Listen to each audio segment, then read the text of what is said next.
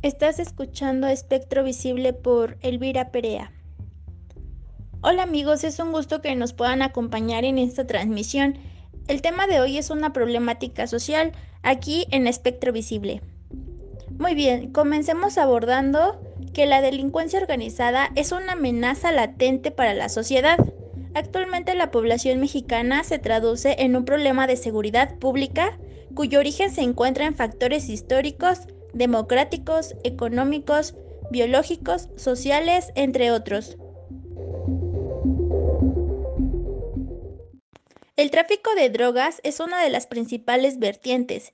Sin embargo, existe una gran gama de delitos que dan pie a un ambiente de inseguridad y al mismo tiempo al soborno, el crimen organizado y vandalismo, los cuales amenazan la integridad individual y colectiva de la población como producto de violencia siendo un reflejo de la crisis económica, social, política y cultural en México.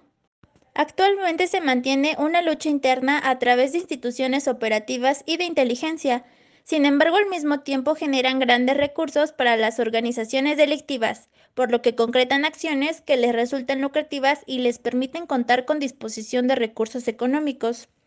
Estudios realizados demuestran que la gran mayoría de los ciudadanos optan por no denunciar los delitos de los cuales han sido víctimas por temor a que, pues a represalias, desconfianza en que las autoridades den con los responsables, pérdida de tiempo que implica la denuncia, evitar ser sujeto de chantaje o corrupción y que el daño fue irrelevante o bien porque simplemente recibieron un maltrato por parte de las autoridades.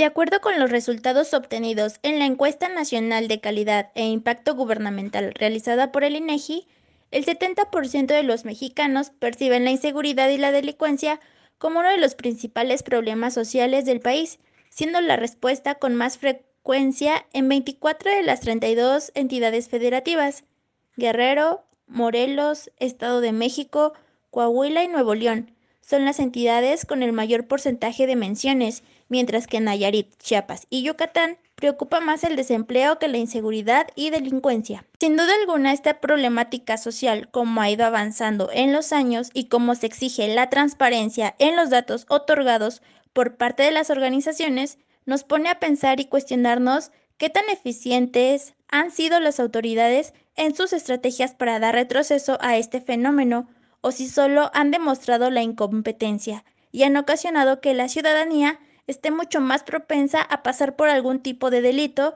y este quede impune. Mi nombre es Elvira Perea, para mí es un placer compartir este contenido con ustedes. Hasta la próxima.